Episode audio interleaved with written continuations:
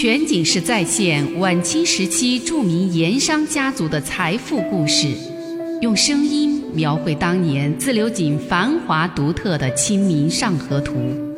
据王瑞小说《盐商世家》改编，悦享九零八自贡文化旅游广播为您倾情演绎《自流井往事》。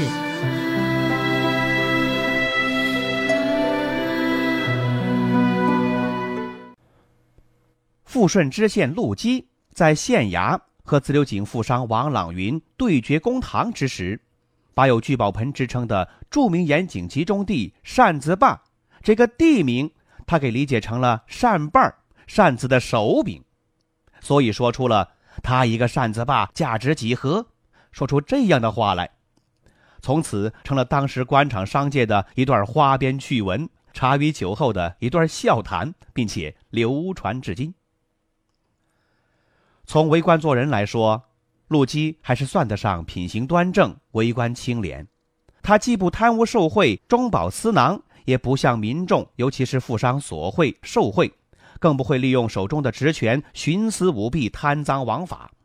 按现在的标准，不贪不贿就是好官那他绝对算得上是一个大大的好官不过，这位知县大人平时足不出户，不肯轻易迈出衙门大门。尤其是坚持中国自古以来一向轻视工商、轻视甚至鄙视商人的传统习性，他在位之时屡屡打压当地盐商。按现在眼光来打量他，他这个知县呀，当得如何？官升政绩该如何考量？这就是另外一回事儿了。不管怎么样，陆基作为一个知县，为官几年，他居然会不知道他的辖区之内有个著名的盐井聚宝盆扇子坝。这可真有点说不过去。这里咱们就不能不说一说扇子坝的来历。扇子坝当时在自流井盐场那是赫赫有名，它是王家财产的核心财富生产地。王李胡盐盐商四大家族，王家为什么能够成为四大家族之首？根本原因就在于扇子坝是他们王家的。根据史料记载，清代的咸丰同治年间，四川全省上缴朝廷国库的赋税银子，其中盐税银子就高达百分之六十。换句话说，全川财政收入的一半以上是抽收的盐商的盐税所得，而自流井供进的盐税又占全省之最。当年富荣粮场盐商富甲全川的说法就是这么来的。而鼎盛时期。王朗云家族所拥有的井灶要占整个富荣粮场盐商的十分之一还多，其中扇子坝井灶群是王家家产的核心。王朗云在扇子坝地带开发的三生井、金海井这些井所产的卤水产量，就占了富荣盐场总产量的十分之一以上。所以说，扇子坝是他们王家的财富坝、金银坝。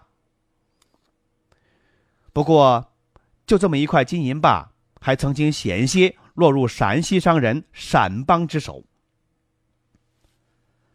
扇子坝坐落在自流井盐场大坟堡地区，之所以叫扇子坝，有两种说法。一种说法是因为地形而得名，它的地形特点是东宽西窄，地势广阔，看上去就像是一面扇子。另外一种说法是因为井灶的分布而得名。说的是坝上的井口，你画根线连起来，就像是一把扇子，所以它才叫扇子坝。当年在自流井闹市有条街，这条街上有陕西商人开的八家著名盐号，所以当时人称此条街为八店街。对自流井的陕商，所以又俗称八大号。所谓的盐号，就是对外经销盐巴的商号。八店街上这些盐号。一家连着一家，规模也是一家胜过一家。大的盐号一共有八家，小的盐号呢还有好多家。另外还有钱庄、当铺什么的，大多数都是陕西人开的，街面相当的豪华。这八店街的存在和繁华，近百年来也向世人展示着当时陕邦在自流井盐场的雄厚财力。在八店街。那家招牌最大、门面最气派的，是豫昌美盐号。这天呀，在这家盐号里，正在进行着一场关键而艰难的家产转让谈判。嗯全景式再现晚清时期著名盐商家族的财富故事，用声音描绘当年自流井繁华独特的《清明上河图》。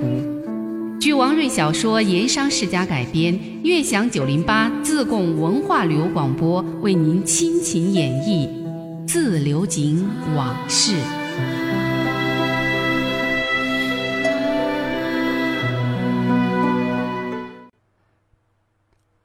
当年自流井八店街的盐号都是典型的清代中后期建筑风格，简朴大方，一楼一底，青瓦屋顶，木梁粉壁，门面不大，纵深却很长。有的厅堂进去还有天井，两边是厢房，可以会客洽谈，也可以存储货物。像玉昌美这样的大盐号，门前还有一对石狮子，它的寓意呢？既是可以镇住窃贼，也可以守住家财不衰。玉昌美盐号是八店街所有盐号中，在井造经营最早、资本也最雄厚的一家。玉昌美里面有两间专门会客、洽谈生意的客厅，一大一小。小客厅在楼下厅堂的一边，在里面洽谈的一般都是平时的常规业务，小生意、小买卖在这儿谈。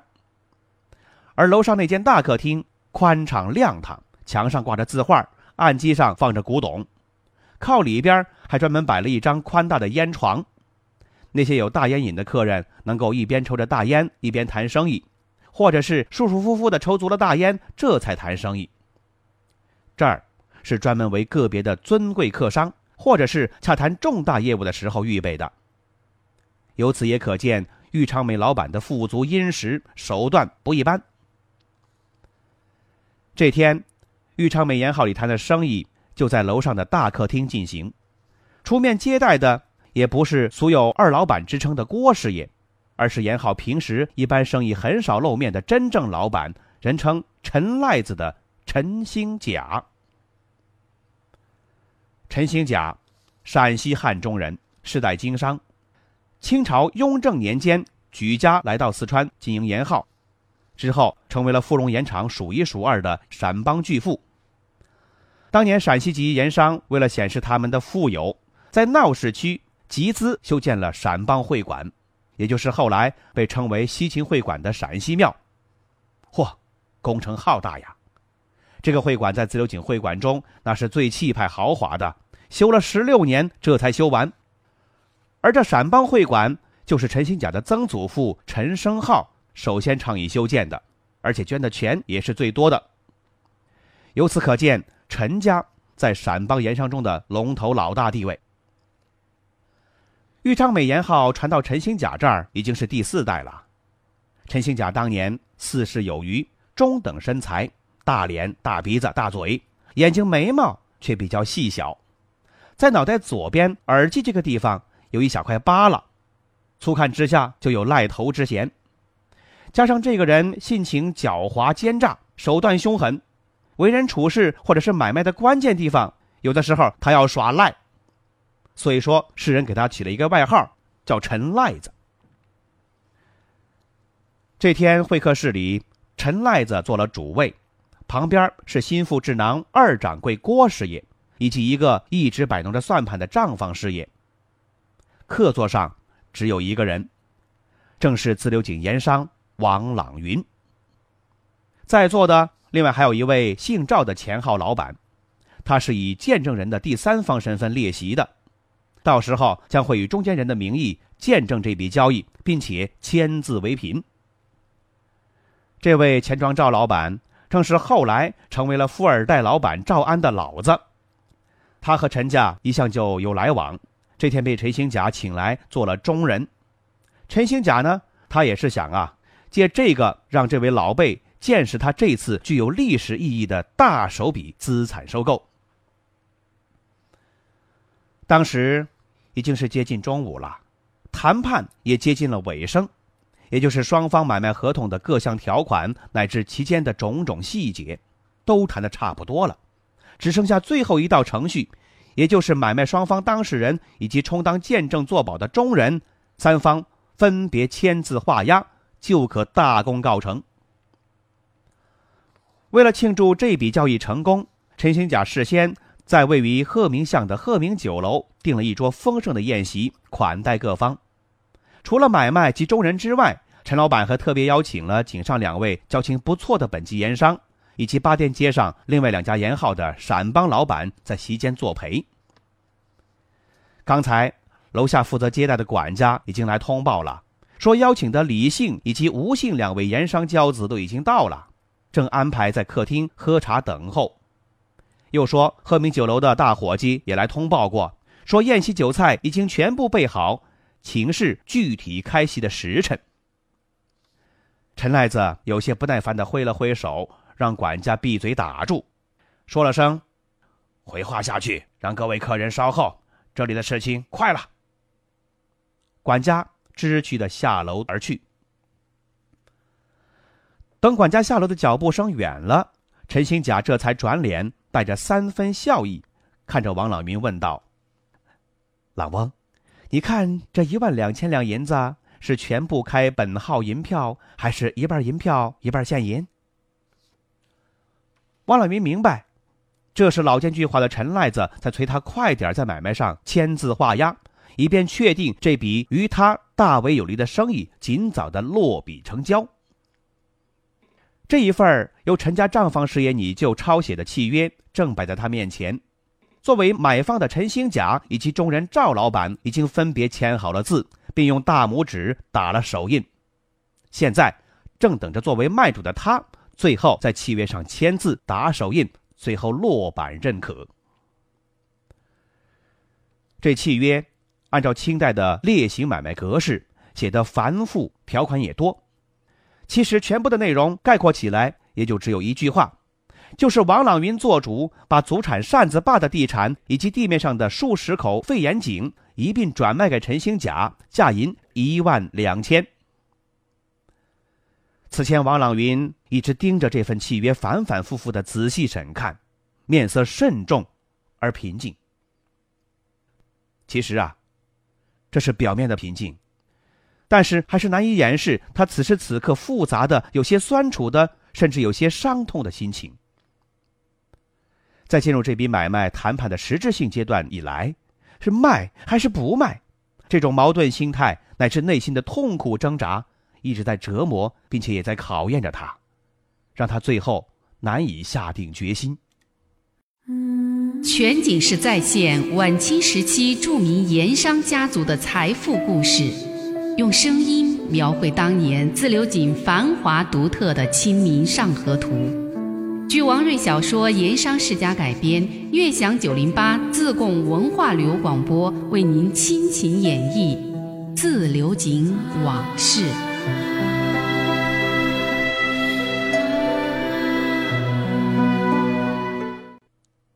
要说在今天这签字画押谈判之前，和陈赖子的谈判。已经是先后进行了十来次了，前前后后拖了一年多，可以说是一场马拉松式的谈判。之所以久久没有谈成、没有成交，表面上看，前几次谈判都是王朗云在转让价格以及某些细节方面熬价或者节外生枝。实际上，这是表面现象。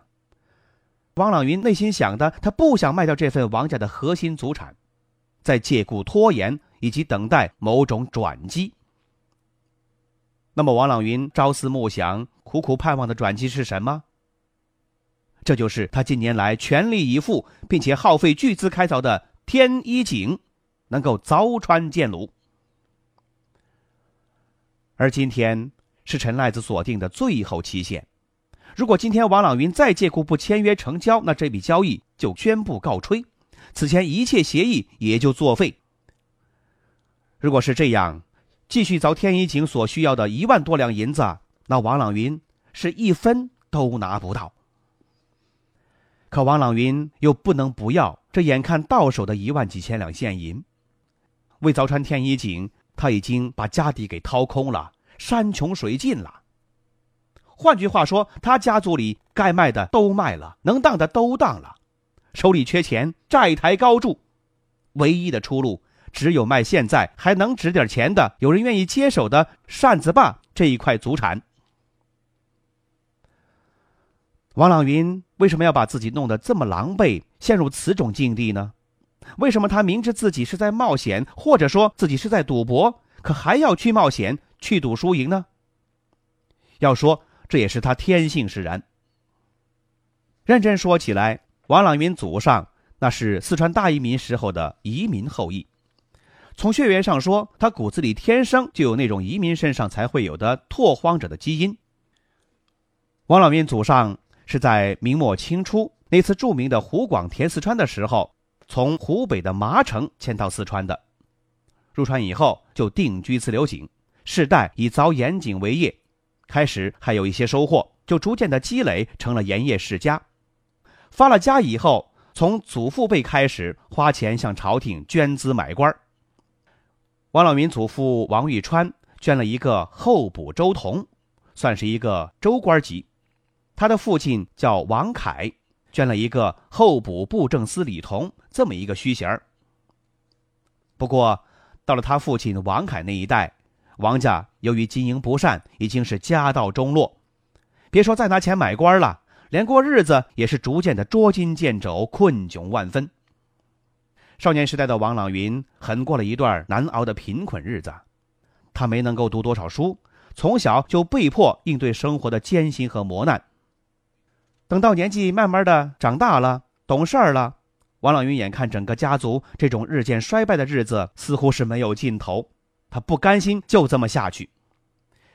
苦苦的想了很久以后，又经过江湖高人点拨，决心改革谋变。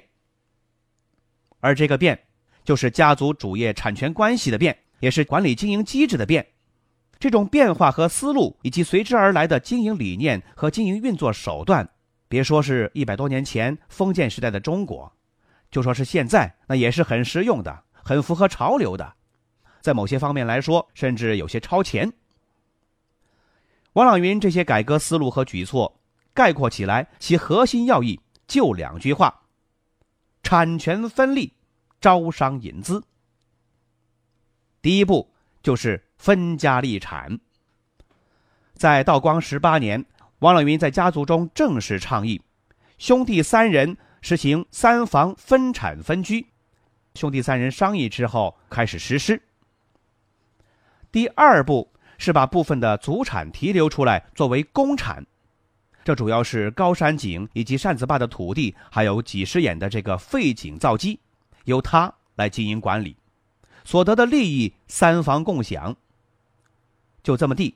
他就当了王三味堂的总经理，在大规模引资开发扇子坝废井造之前，王朗云雇请了井造行家，对其祖产中的几十眼的废井资源状况、开凿前景等方面做了一番详细的考察，又花钱请了江湖上一位预卜未来的算命高手做了一番卦卜。要说当时啊，人们都相信天象命定之说，结果。井场专家还有算命高人都测算出来，两相比较之下，高山井的废井比扇子坝废井更有开凿价值，成功的可能性更高。尤其是那地处高山井的天一井的废井，井场专家一致看好，认为啊，它很可能是出产黑卤的摇钱井。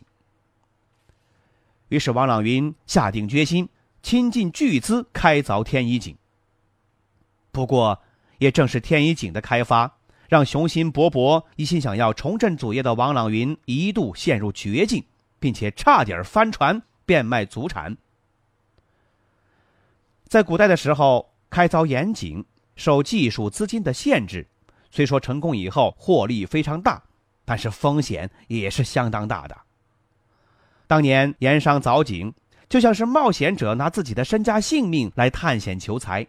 也像是赌徒抱着银子上赌场，要么赚得盆满钵满，要么就血本无归，都是冒险拼命的事儿啊！一是拼资金实力，二是拼胆识勇气，最后你还得拼运气。有些情况下，一口井凿办几年甚至几十年都不能够凿穿见鲁，就比如说，地处自流井沙湾上游、小地名叫卷龙桥旁边的圆渊井，从清朝的嘉庆二十五年开凿，一直到咸丰四年这才凿成，才开始烧盐，前后啊一共是凿了三十四年。当然，这也是自流井盐井中凿井时间最长的一口井，期间的凿井的三十四年花费的银子就不知道有多少了。另外，比如说我们曾经提到过的李安亭兄弟凿的挖耳井，它也是差点破产。又比如说自流井家喻户晓的路边井，它也是一个例子。路边井位于府西河西岸的盐运古道旁边，到现在还有遗迹，您可以去找一找。这个井它是凿于何年何月，是由哪一家盐商所凿的，已经很难考证了。不过这口井耗费了几十年的时间。已经是凿了几百丈深了，但是始终是没有建功，最后只好放弃。遭井盐商竹筛打水一场空啊，家财败尽，而且债台高筑，从此之后家道中落，只好远走他乡。在当年东西井场可是尽人皆知的故事。年深日久之后，水淹土埋，这口井也就从此废弃，连井名都没有留下。这口井位于古盐道的旁边，路边上，当时的人奉送了一个路边井的名字来记录这个事情。当年东西井场因为凿井不成功，千万家财付之东流，最后家破人亡的悲剧，那是不在少数的。正可谓月儿弯弯照九州，几家欢乐几家愁啊！这正是当年盐商奋斗史的真实写照。而王朗云。最早是独自开发天一井，从择吉日开工算起，这口井整整打了五年，已经凿了八百米深了，但是还一滴卤水也没看见，因此他面临的处境非常严酷。那么，扇子坝是不是转让出去获得资金之后继续开凿呢？咱们明天接着再说。漫步抚溪河畔。天车脚下，古岩井旁，总会有一种情愫潜滋暗长。那些和盐有关的故事、传说、历史，或凄美，或悲壮，共同诉说着的两个字：家乡。悦享九零八，话说自流井。